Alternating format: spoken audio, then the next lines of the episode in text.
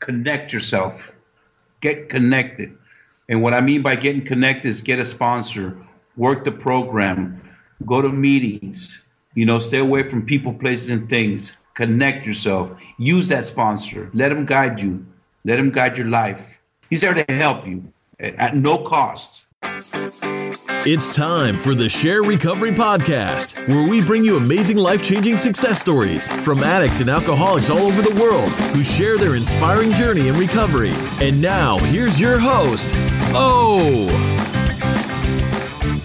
On today's episode of the Share Podcast, Luis, now with 10 years clean, takes us through the criminal life of drugs and gangs in Oakland, California. Luis was raised by his grandmother in Costa Rica and as a teenager moved to California to live with his mom. It was there that he met his father for the first time. His father was in and out of prison and was very abusive to his mother. He had no positive role models as the majority of his family was either in gangs or on drugs. In high school, racial segregation was also very prevalent. The blacks with the blacks, the whites with the whites, the Latinos with the Latinos. So Luis gravitated towards the Mexican gangs. By the age of 16, Luis was addicted to crack and ended up in the streets robbing, stealing, dealing drugs, whatever it took to survive. After Luis gave some drugs to his sister that ultimately led to her drug overdose, Luis goes on a run that would last him 11 months until his family intervenes and gets him back to Costa Rica and into rehab.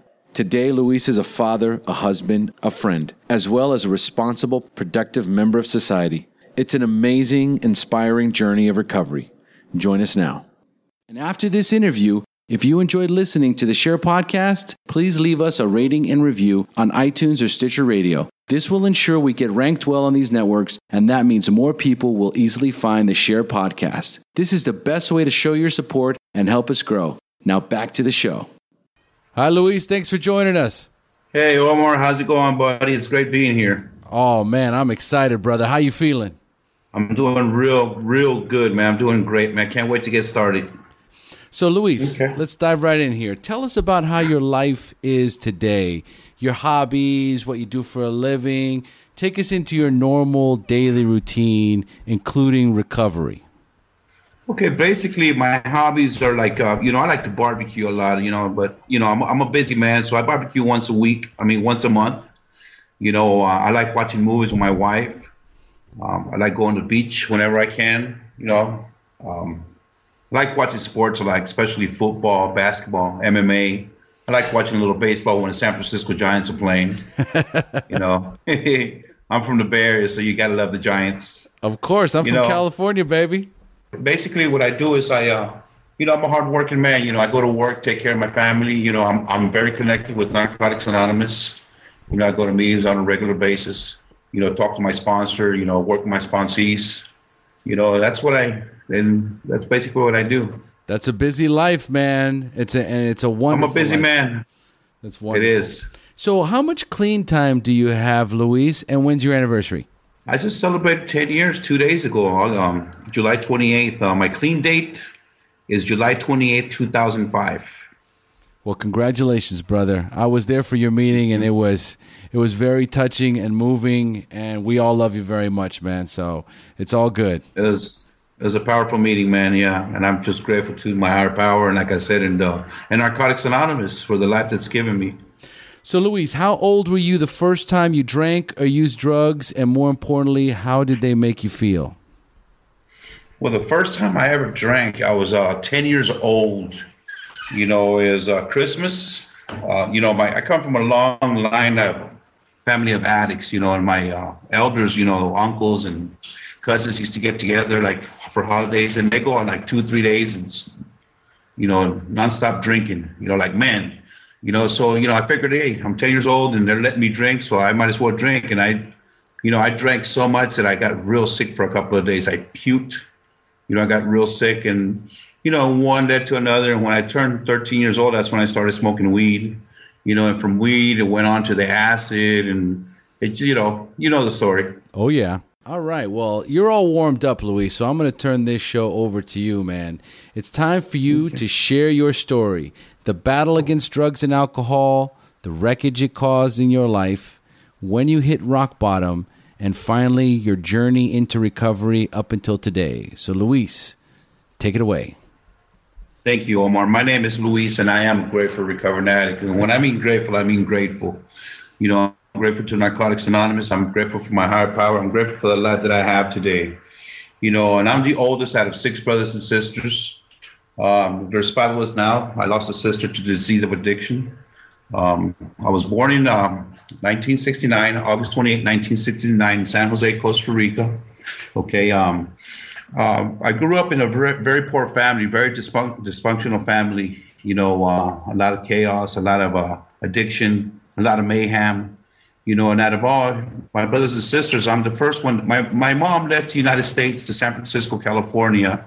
You know, and left us behind in Costa Rica. My grandmother to take care of us. And the poor lady had a handful. She had her kids to deal with, and she had us to deal with. You know, so we didn't have no guidance growing up. Uh, basically, we're on our own. You know, but out of my brothers and sisters, I was the first one to go to San Francisco, California, uh, in 1977. You know, when I got to San Francisco, California, it was like, wow, I couldn't believe it. You know, from a poor place here in Costa Rica uh, to this huge city. You know, the bridges and and my mom spoiled me. She took me up to the street, uh, up the street where they sell all the Mexican, you know, the fruits and everything. Bought me apples, grapes. You know, my grandma used to buy an, an orange here in Costa Rica and share between eight of us. You know, that's how poor we were. And wow. you know, me having to go to California, San Francisco, and she buys all this stuff for me. You know, it's like I was a spoiled brat. You know, and and a couple of a couple of years went on, and then my mom brought my brothers and sisters and my grandmother and my uncles, and that's how the whole family, you know, little by little came to the United States to, you know, follow the American dream. Right. You know, go to the United States, you know, get a good job, get a life, buy a house, get married, what the American dream has offered. You know, but, you know, through the process of the 12 steps of Narcotics Anonymous, uh, I'm well aware that I was born an addict. You know, uh, inventory of my steps. You know, I, I, I wrote about my childhood, man, and I did a lot of stuff during my childhood that normal kids do not do. You know, the apple doesn't fall far from the tree. I come from my father. He was a heroin addict for many years. Did a lot of time in prison, in and out of the institutions in uh, California, San Quentin, Folsom, sort of that. You name it. My dad's been there, done that. You know, my mom as well too. Very dysfunctional. Grew up in a drug family. You know, when I was 11 years old, I met my my real father. When I met my real father, I, I, I didn't know I had a real father. I thought my real father was my stepdad here in Costa Rica. So when my mom told me, "Listen, this guy that you thought that was your father." uh, since you were, you know, a little kid, it's not your real father. I'm going to go introduce you to your real father. So when I met him, I didn't like the guy, you know, because now that, you know, there's this guy in, in, in, in my mom's life. Now my mom's, you know, leaving the house, you know, staying away for two, three days.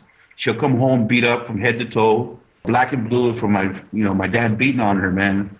Um, so I really disliked the guy. He tried real hard to, you know, to to win me over you know, by buying me a bicycle and taking me places. And but I just couldn't stand the guy, you know. And he's always in and out of prison, you know, beating my mom, doing robberies and stuff like that. And now that my mom's, you know, gone a lot of times, be, and being raised by my by my aunt, my grandmother, you know, and I, I grew up in a real, real bad neighborhood in San Francisco called the Mission District you know, a block. I, I was raised between 23rd and 24th in Alabama, and right up the street was all the lowriders, all the gangbangers, you name it. So that way, you know, growing up in in, in a city like in, in a place like that with uh, dysfunctional schools, I went to schools where all you know ghetto schools, a lot of racism. You know, the blacks with the blacks, whites with the ba- whites, browns with the browns, Asians with the Asians. So you know, I, I hung out with the browns, you know, the Latinos. And that's when I started, you know, getting into gangs and doing dysfunctional things you know, at the age of 13 years old, that's when I started smoking uh, marijuana. And after I started smoking marijuana, it wasn't enough for me. Then it led to another, and then that's when I started doing a lot of acid, mushrooms. It's it's funny because I've always felt out of place growing up. I, I never felt part of anything. Uh, I, I felt alone felt like nobody liked me. It was weird growing up, man. I just didn't feel part of it. I go to school and I hated the teachers. I hated everybody, you know. And what best way to get out of yourself than to get high? You know, once I'm, you know, I met drugs. It's like I met God. That that's where my addiction, you know, really really took off. Growing up in uh, the Mission District at an early age. Growing up was tough, man. You know, I uh, I started going out with gangs as a, as a youngster. You know, uh, getting crazy, doing stupid things. You know, hurting people you know, using a lot of drugs, stealing things. You know, my grandma tried to do geographical changes. You know, um, there was a time when she moved to Lake Tahoe to get my brothers and sisters away from the, you know, the hood, you know, and then try to do the right thing. But you can take somebody out the hood, but you can't take the hood out of the, out of the person. You know, yeah, we we moved to Tahoe. You know, and it's the same story. I didn't fit in. You know, the kids. You know, it was all white kids, and they called me a greaser and a spick, and you know, and I just hated it, man. And and what I did was drugs, a lot of drugs, man. Hang out with the druggies, hang out with the drug addicts. I didn't want to feel life. I didn't want to feel anything. I started smoking crack young, man, 16 years old you know, and uh, crack took me to a lot of dark places. It took me to the streets, lived in the streets for a long time. Uh, you know, I went through all my stages of, of stealing, man. I, I, I, I stealing from the stores, bicycles, storages, you know, Safeways, um, grabbing all kinds of clothes and running out the stores, you know, just to get high, you know, and mugging people, you name it. I've been there, done that. You know, that's where my addiction took me, man, because I couldn't work. I couldn't hold a job, you know, because every time I get a job, I get fired what brought me what brought me to recovery um, was I've been in homeless shelters and in you know I've been court ordered to go to uh, AA meetings and NA meetings.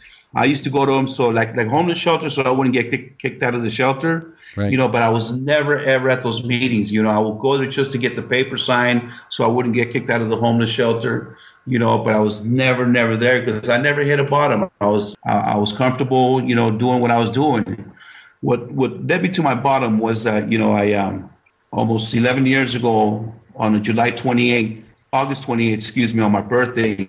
My birthday's coming up on August 28th. I had given some dope to my sister, my 30 uh, year old sister with five kids, and she uh, she had a brain hemorrhage that day. She passed away. Next day, they pulled her. They had her on a life support machine, and so that's what. Um, after my sister passed away, I spent 11 months on the street, and that's when I hit my bottom. And that's when I came to Costa Rica, went to rehab. You know, I spent 62 days in rehab. As soon as I got out of rehab, I got connected with uh, NA Fellowship. Uh, I started going out to the, to the Anchor Club. Okay. Uh, that's where I met my sponsor, Bill, you know, the greatest man I've ever met in my life. Yeah, he's good stuff, man. You know, my sponsor really, really broke broke me down. You know, I, I come from the hood, I come from the streets, no self worth at all, you know, low self esteem. I had this image that I was something that I wasn't. So he worked on me on breaking all those images, you know, you know, building myself up through the process of 12 steps. My sponsor, when I first asked him to be my sponsor, he asked me if I was willing to, to go to any length. I told him I was willing to go to any lane. He told me, well, shut up and don't think for a whole year. Okay, so that's what I did. I shut up and I didn't think for a whole year. I let him guide my life. If for me, a guy coming from where I come from, to have a man tell me that, you know, and, and, and to have a man tell me to shut up and listen was huge, man, because I could never have another man talk to me like this, you know. But I used to always tell myself, listen, I need this guy more than he needs me, man. Uh, this is the first time that I've ever been clean. You know, this is the first time that I felt connected. This is the first time that I have somebody that cares about me, doesn't want anything from me, just for me to recover, just for me to have a life. So at times when I wanted to beat up my sponsor, because he's my sponsor, he's, he's he's tough. You know, he's one of those guys that's been in prison too in the California uh, penal system. You know, San Quentin, Folsom, you name it. You know, I listened. I listened to my sponsor. I, I, I he guided me, and I when I first got clean, I would go to Bill for everything, man. Hey, I need to buy a set of tires. Where do I go? I need to do this. What do I do? You know, because I didn't know nothing about life. I didn't. I didn't know nothing. I didn't know how to. I didn't know how to be a man. I didn't know how to buy a set of tires. I didn't know nothing, you know, because I never did nothing but get high. I worked the 12 steps on Narcotics Anonymous with my sponsor. That's when I started becoming a man. I did prison work here in Costa Rica, uh, H&I. Okay. I did it for three, uh, almost four years. I would go on the weekends to the prison here in Costa Rica and, and, and carry the message of my experience, strength, and hope. I've done a lot of service work in uh, in our fellowship. I step up to the plate, man, because this program has given me so much. Um, basically, what I do today is I, I, I, go to a lot of meetings. You know, I talk to my sponsor. I, I, sponsor people. I stay connected. I stay connected with the fellowship. You know, I, I like I said, I just had 10 years clean, and I'm still going to meetings. A lot of people ask me that don't know, hey, listen, you still need to go to those meetings? I go, yeah, I still need to go to those meetings. You know, in the time that I've been clean, I've seen a lot of tragedy happen. I've seen a lot of people die. I've seen people kill themselves. I've seen people kill people this disease of addiction's insidious. It's it's it's dangerous. It's I see how powerful it is, you know, and I see what it's done to people. And that's why I stay so connected to the fellowship. You know, I, have family members of mine that are complete addicts, you know, that don't have a program, and I have family members, uh, uh family members that are not using drugs that need a program, you know. But you know, I can't carry nobody. I just could do what I have to do in order for me to become a man. Luis, your story, because I've heard it on several occasions and in different versions, it's gripping, it's powerful, and mm-hmm. what I what we try and do, or at least what I try and do, is when when you know we're sharing our experience, strength, and hope, is to try and and for just a brief moment, just a little bit of time, we go back, we go back to these moments. I know you've been in gangs. I know you've been basically what the literature tells us jails, institutions, and death, the disease of addiction will ultimately take us to one or all of these places if we do not find recovery. Now, did you yourself spend time in, in prison? Uh, I didn't do no prison time. I did a lot of jail time. I couldn't stay out of jail, Omar. Addiction uh, had me doing a lot of things, you know, like um, stealing and stuff like that. So I was always in and out of county. You know, I've been locked up like 15 times, you know, three months here, four months there. There was a time where I just could not stay out. You know, I'll get out, I'll be out for a day or two and I'll go back in. I get out for two weeks, a month, and I'll go right back in. It's just like a revolving door. That's where my addiction's taking me. Can you tell us a little bit there towards the end before you gave those drugs to your sister? What place were you in? What kind of things were going on in that particular time in your life? uh, right before you handed those drugs to her? Well, basically, before uh, that before that happened, I was hanging around some real, real bad people. You know, uh, gangbangers over there from California. You know, and uh, I was living with some real bad people. It was a day before my birthday, and this, this guy came up to me and told me, "Listen, I got something real good to give you, man." And and the, when the way he looked at me, he had like an evil look in his face, and he gave me some meth. And you know, next day I went over to my sister. She was sleeping. Um, I woke her up and I told her, "Hey, listen, eh, it's my birthday today. I want to come by and visit you." And my sister was kind of sad to see me because you know she goes, "Listen, where you been? You haven't been around the house for six months. Mom's misses you. Grandma misses you. You know they want to see you. Why don't you give them a call?" And she asked me if I had something, so I pulled out a little bit, left her a little, like a little quarter gram of meth, you know, and she shot it up, and you know she had a brain hemorrhage. Her brain brain blew up you know, I've gone through all my different stages of, uh, of drug use. Like I said, you know, I started from drinking, from marijuana. You know, at the age of 16, I started smoking crack. Uh, at the age of 24, that's when I, I got introduced to meth. When I got introduced to meth, like it was like the kiss of God, man. You know, when I got introduced to meth, um, it's just like I was like Superman. You know, nothing could stop me. I was invisible. You know, I could go on forever and, and, and just do whatever I had to do in order to get high, steal, rob, you know, just but just like any everything else, you know, all the uh, drugs and addiction, you know, it takes you to at the beginning it's all good, but then it takes you to real dark places, you know, and that's where it took me. It took me to a lot of dark places, you know. There's no question about it. That's where it's going. That's where it's going to lead. And then during those mm-hmm. 11 months, your sister your sister dies, and you go on a run. What was that run like? After my sister died, you know, uh, my family wanted to help me out and uh, my aunt picked me up and she took me to her house in Oakland, California. And I was there for a week, you know, and I found her a good excuse for me to get out of the house. You know, I didn't tell nobody that I gave my sister that dope. I kept it to myself because I, you know, when I saw my sister's kids in the hospital screaming and yelling, you know, mommy, mommy, mommy, no, mommy, please don't go. You know, I just told myself, oh my God, what did I do? I can't tell anybody you know, so I uh, I had a lot of pain, man, a lot of pain when I, uh, you know, those 11 months that I used. I wanted to die. I was hanging out with some bad people, guns, shotguns, drugs, you know, you name it, man. It was just ugly, man. And you know, those 11 months that after my sister died, I don't know what happened. I just got real weak in the street, you know, real vulnerable. I, I wasn't being myself, that tough son of a bitch anymore. You know, I just I guess whatever happened, I know what happened. It's just my higher power had a big plan for me. You know, 11 months after my sister died, man, that's when my family looked for me in the streets and told me, listen, we need you to, we need you to leave. We need you to go to Costa Rica. We need you to go to rehab uh, because you're going to die. And that's when I said, oh, I can't take this no more. I got to jump in an airplane. I got to get out of here. And that's when I came to Costa Rica. And that's when my journey began. You know, I, I as soon as I got to Costa Rica, I slept a few days, you know, uh, went to rehab, did the 62 days in rehab, you know, got out, got connected, real connected with the fellowship, got the sponsor, worked the steps, and my life is amazing today. You know, I uh, in the time that I've been clean, I've had a lot of gifts. I, you know, I got got married. I have a wife. I have a son. I have cats that I love. you know, I have people that, you know, I have people that care about me. I have people that trust me. The people I work work for, they love me. They know that I'm an honest man. You know, I have my aunts that are elders. You know, they're, they're elderly people, and they don't have any sons or daughters. And I'm there for them. You know, I'm there for them every step of the way. You know, they trust me with their money. Today, I'm cash register. You know, honest. I'm, I'm honest in all my affairs. I practice principles in all my affairs. You know, and people look up to me. I consider myself a productive member of society today, and I owe it all to the program. So that first year, like, so you co- you come to Costa Rica and I remember you shared about it at your at your 10 year anniversary. Uh, you were talking about that transition coming from the United States over to Costa Rica.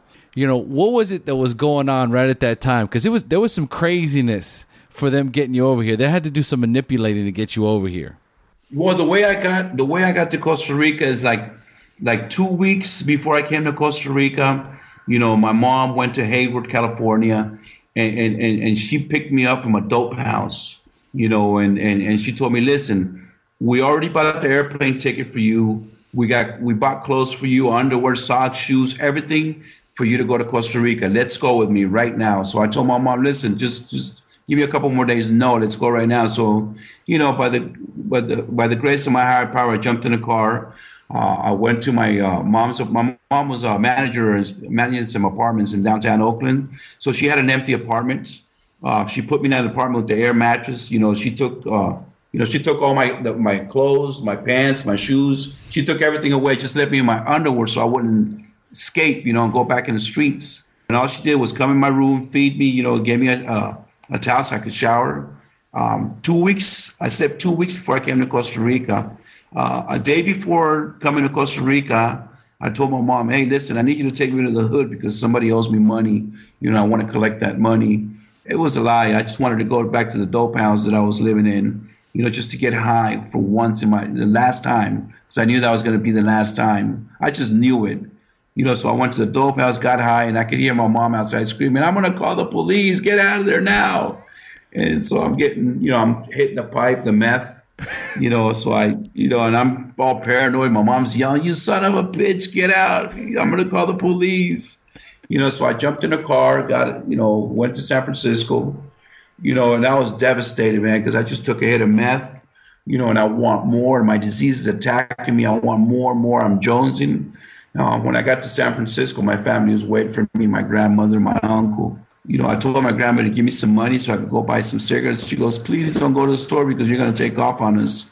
I go, no, no, just give me some money. And my mom's husband took me to the store. I bought a little bottle of brandy uh, just to calm, calm down from the Jones, you know, because I was jonesing so bad, you know, and uh, I came back to my family's house where they were waiting for me. And I, you know, searched my uncle's house. I found a huge bottle of Chivas Regal, big bottle. I drank the whole thing in order to calm down. And I did. I, I you know, I threw up all night.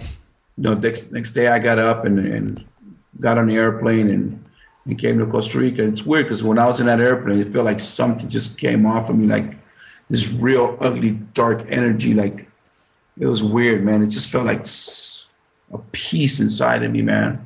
When I got to Costa Rica, I told my grandma, "Let me sleep for four more days because if you send me to rehab right now, they're gonna kick me out because I'm gonna be in bad mood because they're gonna wake me up early." So she let me sleep for four days and after, you know, I slept, I, I, got up and I told my grandma I'm ready. And my grandma could not believe it. She cried so much. You know, she, she could not believe it that I, for once in my life, said that I was ready to get help. You know, and I went to Serpa, rehab center here in Costa Rica. And that was the beginning of my journey, man. You know, um, I remember I was there for that beginning of your journey, Luis. It's it's been an amazing and beautiful journey. Um, and I remember also, you know, once Bill became your sponsor, Bill's a hard ass man. I mean, and, and, like you say, you've you've you've mentioned it before. You needed a sponsor like Bill because he knew he knew exactly where you came from. So, what was that 1st mm-hmm. year like? What, what did he put you through? Well, my sponsor, uh, Bill, you know, he's he's the greatest man there is, and that's how I, I mean, I've never had a father role, and today I look at Bill as, as my father, man. Uh, at first, you know, when I first got Bill as a sponsor, he told me, "Listen, motherfucker, I'm not here to be your friend. I'm here to be your sponsor. I'm here to guide you through the steps." You know, he just told me, "Listen, don't think for years. Shut the fuck up and listen." Yeah. You know, and and that's what I did, man. And and and Sometimes he would embarrass me in front of people uh, at the meetings. And I'll tell him, listen, man, you know, you don't need to talk to me like that in front of people. You know, you could just pull me to the side and, oh, poor baby, I'm hurting your feelings. Now, you don't have no feelings. When you're in the streets, people are doing worse things to you and you weren't complaining about it. Just shut up. My sponsor, Bill, my first year of recovery, we would get together with it. We would get together every Wednesday and he would take me to his little Italian restaurant downtown San Jose uh, after getting out of the Anchor Club. Yeah. And to go over step work. And, you know, and I used to say, Jesus, I can't believe I have this man that I don't even know that takes his time to take me out and buy my lunch to go over step work. Bill's a tough man. You you know you have to be real real surrendered to work with him as a sponsee because he he'll break you, and if you're not surrendered enough, you're not going to deal with it, man. Because he's he's just he's a ball buster, you know. And uh, I know, you know, and there's times where you know there's times that I wanted to get mad at him. I wanted to lash out. I wanted to punch him. But you know what, man? I, I, I used to always tell myself, man, I need that man more than he needs me.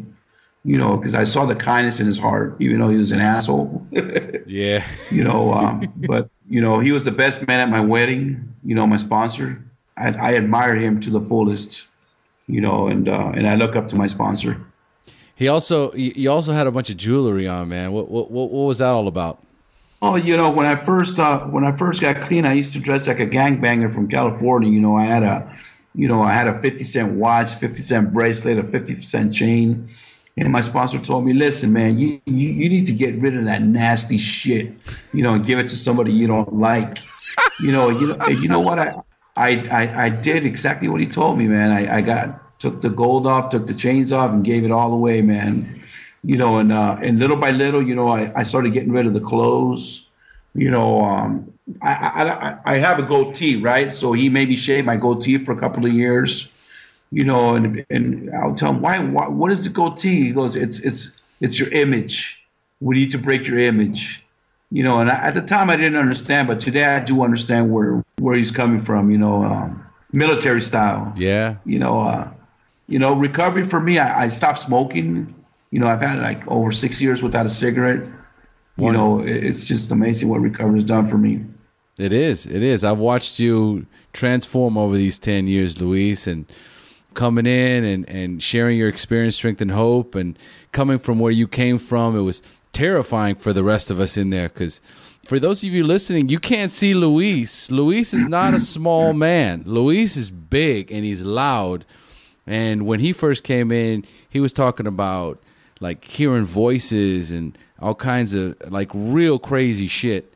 And you know, the rest of the people in the rooms would just be would be standoffish to Luis. Mm-hmm. See, gr- growing up where I grew up, I, I grew up with a lot of uh, you know, my the people I associated with were real bad people. You know, gangbangers, murderers, you know, bank robbers, you know, and um, and that, that's the people that I associated with. So you know, I did so much, so much dope, so much meth, so much everything that I, I just, I got delusional. You know, You know, I used to think, you know, I used to think everybody worked for the cops. I, I used to, I used to think the birds had cameras and and and they were working for the cops.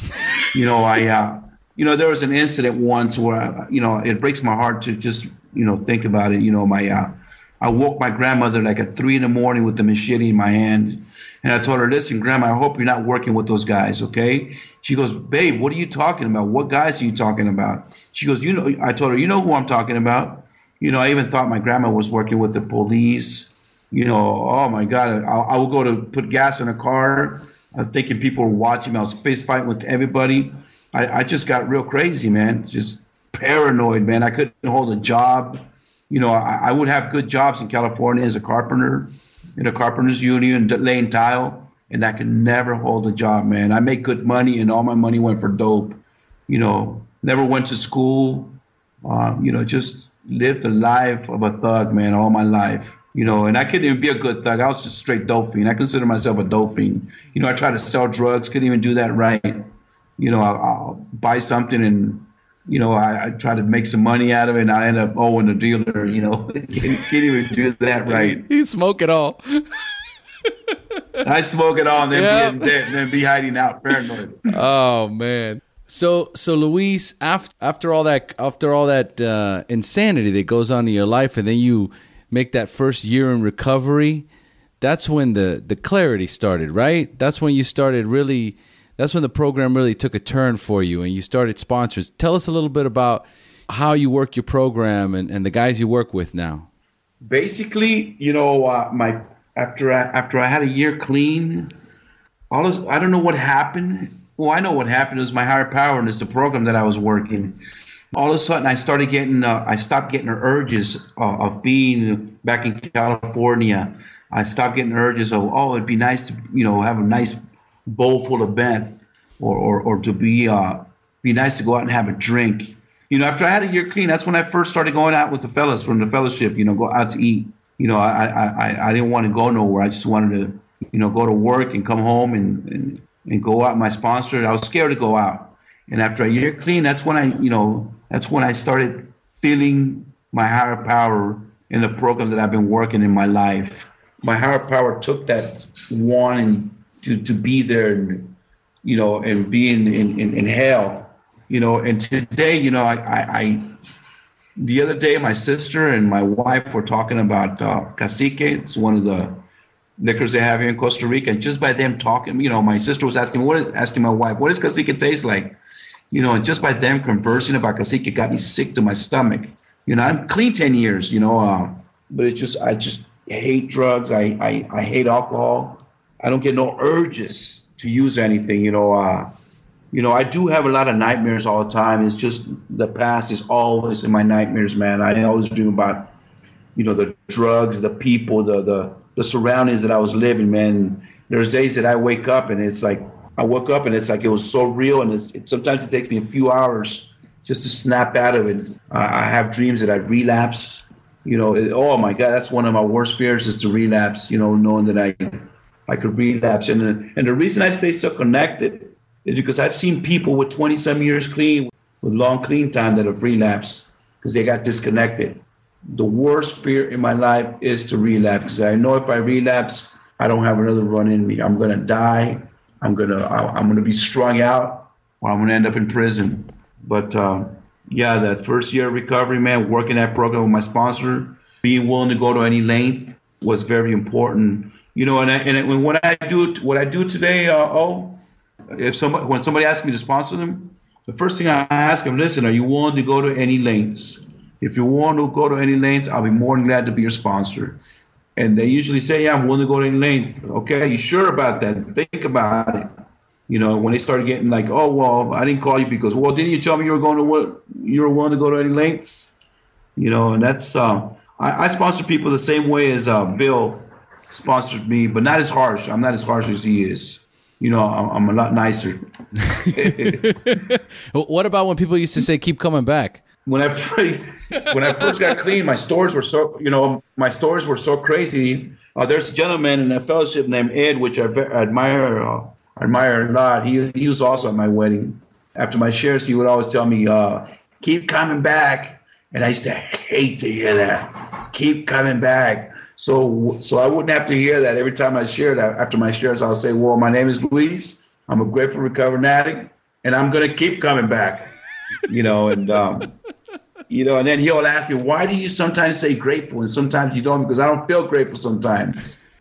You know, today I, you know, I, I go to meetings for me. I don't go to meetings for nobody else, man. Um, you know, there's a lot of things sometimes in meetings that I dislike you know what? I look at the stuff that I dislike and I learn from it, and the stuff that I like, I keep. Yeah. You know, I'm not there to judge nobody. I'm there for me. I'm there to save my ass. You know, uh, I'm, I'm, I'm, I'm there to look at the similarities instead of the differences. You know, and, and that's a gift for a conflicted person like me. That that's a gift. Well, you know, Luis, there's a very, and I, it's up to you whether or not you want to discuss this. Uh, but I know there's a very, there's a very, very touching part in your story especially since you know where you come from and the criminal element and your family, you know, being you know drug addicts and being involved in gangs. I know your nephew came down here as well after you did uh, to try and help him get clean and he did. He he got into the meetings. Mm-hmm. He got into the fellowship. He started working the program. Do you mind telling us about that particular part of your life? No, I don't mind. You know, I um, you know, through the inventory of the steps, I I uh, I found out that I uh, you know, I didn't kill my sister. The disease of addiction took my sister's life away. You know, but my disease wanted me to think that I killed her so I could go ahead and the disease wanted me, wanted me dead you know, and uh, and thank God through my me working the steps and working with my sponsor, you know, my sponsor, listen, man, all your higher power, you, you didn't kill your sister. Disease of addiction took your sister's life away, you know, and I used to blame God for my sister's death. And my sponsor goes, listen, God didn't take your sister away. You know, the only thing God wants from you, your higher power, is to be happy, joyous, and free. Um, he just cares for you and he loves you. And that's all I needed to hear. So part of giving back and making an indirect amends to my sister was, you know, helping her kids out. You know, I, I brought her her daughter, my niece, when she was 11 years old. You know, she was growing up with the gang banging family. And I also brought my my nephew when he turned uh, he was almost 18 years old. And the reason I, I, I told my family, hey, listen, could we bring Jonathan down here? Uh, please, I'll, I'll, I'll, make sure I'll take care of him. I'll make sure I, will I'll guide his life because nobody in my family wanted to deal with him because they know he's the way he grew up, the family that he grew up with. He grew my, my nephew grew up with killers, man. You know, straight gang banging, bank robbing killers. You know, so uh, my family goes, listen, if you take care of Jonathan, we'll bring him to Costa Rica. We brought him to Costa Rica. He was in rehab for eight, seven, eight months in Costa Rica recovery. You know, he got billed as a sponsor, got out of rehab, you know, started working, uh, got a little job, you know, started working the steps if I'm not mistaken, he got all the way to the ninth step with Bill. He had two years clean. You know, he started hanging out the after two years clean. He started started hanging out with the wrong people. You know, started doing things that he shouldn't been doing. You know, uh, making money the wrong ways, and uh, all you know, a ghetto kid, a welfare raised kid. You know, that never had anything. All of a sudden, he has a whole bunch of money in his pocket. You know, the kid went crazy. He uh, went out and bought guns, machine guns, pistols, cars uh, motorcycles, you know, uh, casinos, prostitutes. You know, he just started going wild. You know, and he picked me up at work one night, and he was real crazy. He was real loaded, and I told him, Jonathan, listen, man, you shouldn't drive, man, because you're going to kill somebody. Because on the way back from when, when he picked me up from work, he almost ran a car off the road. Um, and so he dropped me off at home, left, and next day, um, you know, the family got a call that he killed four people, man. You know, he went into a, a nightclub, you know, got crazy and, and, you know, took off in his car, ran a red light, going about 120 miles an hour, and killed four people that were coming back from a church. As a matter of fact, today is those uh, those people's fourth year anniversary since they passed away. The four people that died uh, that died. No you way. Know, uh, Today's the day. Yeah, today. Today's the day. Yeah. Oh man, wow. you know, and I, I, think about I think about that family all the time. I, I think about the, the, people they left behind.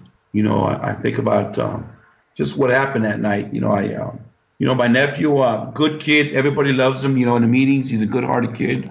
Now he's doing 16 years in prison for what he did. You know, and um, I go visit him on a regular basis. You know, he struggles with his, with his addiction. Um, he's coming out today. He's having 60 days clean, as a matter of fact, Omar. Oh, you know, today he's celebrating 60 days clean, and, and today those people died four years ago. It's, it's part of it's part of the disease. It's part of it's part of that reminder of why we do what we do, man. We keep coming back.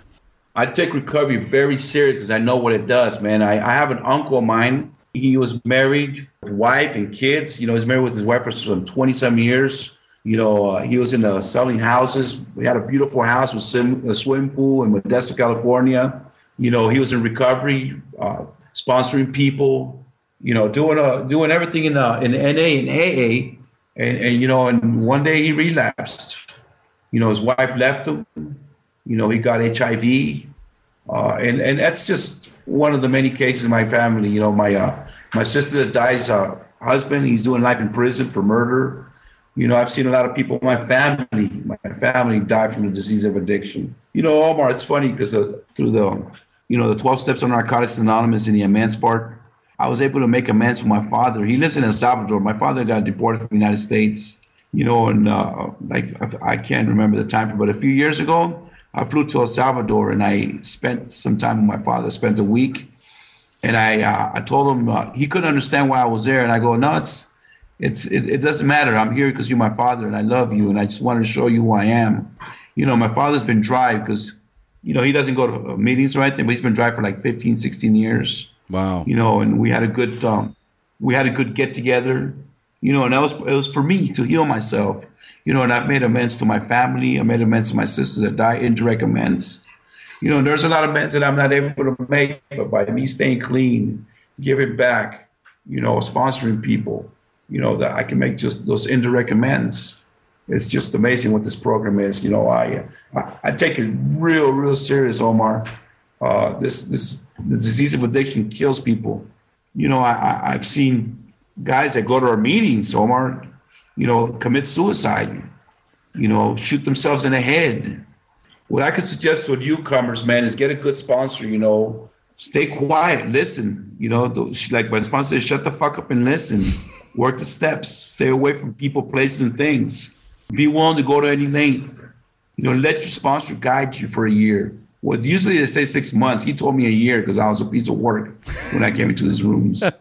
you know, but uh, yeah, you know, it's it's it's this is serious. It's a serious disease. I'm well, scared of it. I'm scared of it. I have a healthy respect and fear for that disease too. It's healthy respect. That's yeah. what it is. Healthy respect. Well, since we're yeah. giving suggestions, let's go. Let's start closing up, Luis, and let's go into the section I like to call for the newcomer. So, what I'm going to do is I'm going to ask okay. you some questions about your early recovery and you're going to answer with some inspiring and insightful answers you can share with our newcomers. Are you ready? Okay. Perfect. So, number one, what was keeping you from getting clean or staying clean when you first got introduced to your recovery? I wasn't uh, I wasn't beaten enough, man. I, I I didn't hit bottom yet, you know. Even though I did hit bottom, but you know I'm a dope fiend. You know, when I was using drugs, I was in homeless shelters, court ordered to go to meetings, and those meetings that I went to, I was never there. You know, I just went there to get the paper signed, or uh, or so I wouldn't have to get kicked out of the homeless shelter. A hard-headed person like me needs to go through a lot of pain in order to surrender. You know, that's why I never surrendered, man, until my sister died. Absolutely. No, I remember. Perfect. So number two, at what point did you have a spiritual awakening, that aha moment in recovery when you accepted that you were powerless over drugs and alcohol and for the first time had developed the hope that you could recover?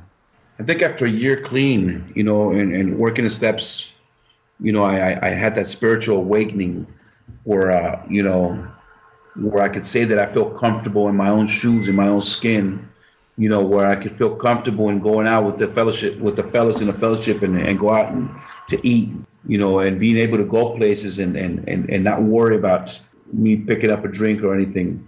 You know, it, it happened after a year being clean, where at that fear that I had inside of me about life, uh, about work, about, uh, you know, relapse, and it, it just, it, it went away. And that's, you know, and I know why it went away because I worked the program. I worked the program to the fullest you know, I, I got out of rehab and connected immediately, man. My first year of recovery, I would go to two meetings every day, man. A noon meeting, night meeting. Um, yep. So that's that's when I had that spiritual awakening. You know that I finally feel comfortable, man. I finally feel like I'm I'm, I'm home. You know, I don't feel scared anymore. I don't feel fear. You know, I don't. Even though I, you know, I'm still a fearful person. I, I you know, I I still got a lot of fears inside of me. You know, but uh, I, I have tools today to, to, to beat that. Absolutely. You know? Yes, yes. I know exactly how you feel. I've been there. I've been there. It's a beautiful thing. Mm-hmm. So, number three, do you have a favorite book that you would recommend to a newcomer that you read in early recovery? What I could recommend to a newcomer is to get, uh, you know, the It Works How Why, It, it Works How and Why basic text you know, and and basically the pamphlets that we have at the meetings, I I grabbed all those and I read them, you know, and uh, So that's what I recommend for a newcomer to get the It Works How and Why in the basic text, and and just any any literature, uh, recovery liter- literature. Yep, absolutely. You know, fill that mind with recovery. Those IPs Fill the mind with recovery. Yeah, and those IPs are free for the taking, so just go ahead and grab one or grab them all. Oh yeah, the IPs are free for the taking. Yep. All right. And uh, number four, what is the best suggestion you have ever received? Shut the fuck up and listen. Don't think for a year. Huh, the, by Bill. by Bill. Right. Bill. Absolutely. So if you could give a newcomer only one suggestion, what would that be? If I could give a- a newcomer a suggestion, is connect yourself, get connected, and what I mean by getting connected is get a sponsor, work the program, go to meetings, you know, stay away from people, places, and things. Connect yourself. Use that sponsor. Let him guide you. Let him guide your life. He's there to help you at, at no cost. You know, at no cost. Absolutely. Luis, great suggestions. We have now reached the end of our show. Thanks for joining us. And as we say here in Costa Rica, pura vida. Pura vida, Omar. Thank you. Thank you, brother, man. This has been awesome. I love it. Bye bye. Thank you for joining us on the Share Recovery Podcast. To check out the show notes page on this interview or to thank our guests for sharing their story, go to www.thesharepodcast.com. While you're on the website, don't forget to sign up for our free newsletter to stay up to date on the latest news, podcasts, and interviews. Want to be one of our guests and share your story? Then go to our website and click on the Share Your Story button. We share our inspiring recovery stories every Tuesday, so subscribe to our show on iTunes or Stitcher Radio to get your free weekly download. We'll see you then. The opinions shared on this show reflect those of the individual speaker and not of any 12 step fellowship as a whole. And though we discuss 12 step recovery and the impact it had in our lives, we do not promote or endorse any 12 step anonymous program.